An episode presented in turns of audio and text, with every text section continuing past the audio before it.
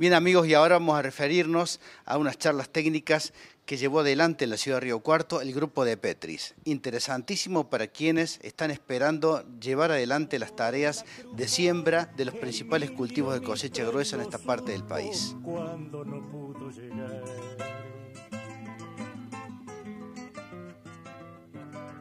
Estamos de, hacer una reunión anual eh, con nuestros clientes y siempre convocamos la gente de Sancor, con la cual hace 30 años que hacemos seguros agrícolas, y traemos normalmente un climatólogo que hace años ya nos acompaña de Benedicti, que seguro es un climatólogo que la gente ya conoce, porque lo ve en las redes y en la televisión. Y bueno, creo que es un momento importante debido al, al periodo de sequía extenso que tenemos. Y en estos años normalmente también la gente está muy ansiosa por el tema seguros, normalmente coinciden los años con precipitaciones inferiores a lo normal con el tema seguro. Eh, yo creo que va a ser un tema recurrente en, las reuniones, eso debido a que suben los costos. O sea, eh, hace 30 años atrás, sembrar una hectárea de maíz costaba 60, 70, 80 dólares, hoy cuesta 10 veces más. Incluso la proyección de la inversión por hectárea en el mundo es todos los años más, más dinero, es una inversión mayor y eso tiene que estar correlativamente con un seguro agrícola. La demanda mundial de alimentos crece a un ritmo del 1% anual y la tierra que se incorpora a los cultivos no crece ese ritmo, crece un ritmo 0,2% anual. ¿Cómo logras satisfacer a los demandantes de alimentos? Tenés que tener mayor rendimiento por hectárea. Para tener mayor rendimiento por hectárea tenés que hacer una mayor inversión, porque eso significa más fertilizante, más herbicida, más insecticida, mejores maquinarias agrícolas, mejor tecnología, eso entonces va subiendo la inversión. Como te decía, en Río Cuarto una hectárea de maíz hace 25 años atrás te costaba 60, 70 dólares, te cuesta 600, 700. Es una inversión muy alta. Los precios, si uno mira los precios de los granos, los precios mundiales de los granos, los precios son buenos. El problema es que los costos en dólares que ha tenido este país, no, el costo de vida que nosotros estamos acostumbrados a ver en las publicaciones, que debe, estar en un 85% anual, los costos para el agro han subido más que eso. Los costos para el agro deben, deben estar en este momento en pesos en un 110, 120% anual. ¿Por qué? Bueno, porque hay insumos que usa el productor que no son precisamente los que usa un, habitante común de este país, que han subido mucho más que lo que subió la inflación. Las cubiertas, la maquinaria, los fertilizantes, el gasoil, que es un elemento básico en este país, subió más del 100%. Entonces, ¿qué ocurre? Te encuentras con precios buenos, ¿está? Pero los costos han subido más que los precios, o igual. Entonces, ¿qué situación tenemos hoy? En el agro argentino, Campo propio, un productor con campo propio tiene una rentabilidad aceptable. Un productor con campo alquilado, que es prácticamente el 50% de lo que se siembra en este país, tiene un, relativamente ajustado beneficio. Cualquier problema que tenga ese productor, falta de lluvia, un, cultivo que se malogra por distintos motivos, que puede ser climático, eh, eso, eso provocaría una pérdida del productor.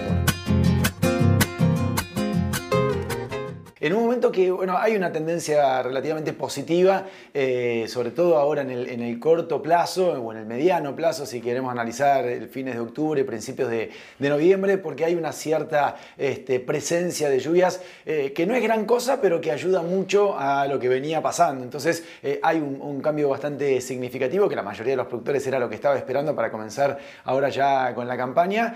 Y, bueno, y esta situación de evento La Niña, que para esta zona en particular no es una situación mala, no es una situación negativa, es muy distinto a la zona del litoral o norte de Buenos Aires, que tiene un comportamiento mucho más este, seco con el evento La Niña. Esta zona muchas veces eh, se ve beneficiado, no es quizás el mejor escenario, pero tampoco es un escenario tan malo, con lo cual, bueno, esta presencia de tercer año La Niña consecutivo no le sienta tan mal a esta región en particular. San Luis, este, el oeste de, la provincia de Córdoba, La Pampa, eh, gran parte de La Pampa también, este, son zonas que fundamentalmente ahora en el periodo de la primavera, este, previo a la llegada del verano, son momentos en los cuales hay una buena presencia de, lluvias y en general es lo que se espera, es, eso la, tendencia esperable para eh, esta situación en particular, con lo cual eh, realmente es un buen inicio de campaña. Después, como la tendencia es que vaya aflojando el evento La Niña, pasemos a una condición neutral, ya pensando en febrero, marzo del año que viene, eh, ahí puede empezar a caer un poco el nivel de lluvias. Pero es un buen comienzo, este, más allá de que, bueno, eh, hubiese sido óptimo que la primavera comenzara un poquito antes, que las temperaturas hubiesen acompañado un poco más. Estamos hablando de jornadas muy frías todavía y, bueno, eh, todo eso ha retrasado un montón la, actividad este, productiva. Todos los productores están bastante impacientes porque, bueno, están esperando que aflojen las, las temperaturas bajas y que empiece a llover un poquito más recurrentemente.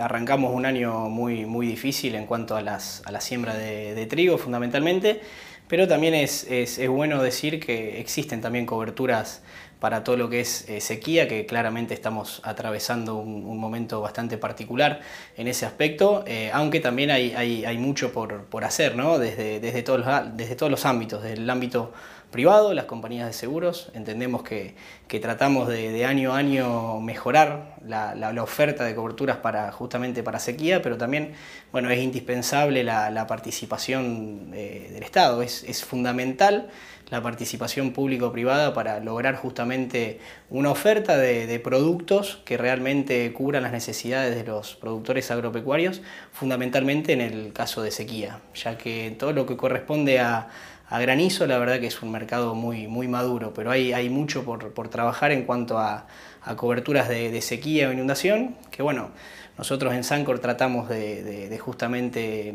esa, esa, falencia, tratar de, mejorarla. Y bueno, tenemos también productos para, para ese tipo de, riesgos. La parte de pecuaria también la venimos desarrollando muy bien, tenemos coberturas para todo lo que son eh, animales de, de pedigree, de alto valor, cubrimos la muerte de esos animales, Estamos cubriendo también los feedlot, que tienen una alta concentración de riesgo con los animales eh, todos juntos, lógicamente. Y también tenemos coberturas para granjas porcinas, aquellos eh, establecimientos, digamos, con, alta producción de, cerdos. Y también, bueno, equinos, vacas de cría, tambo. También estamos desarrollando ese tipo de, coberturas.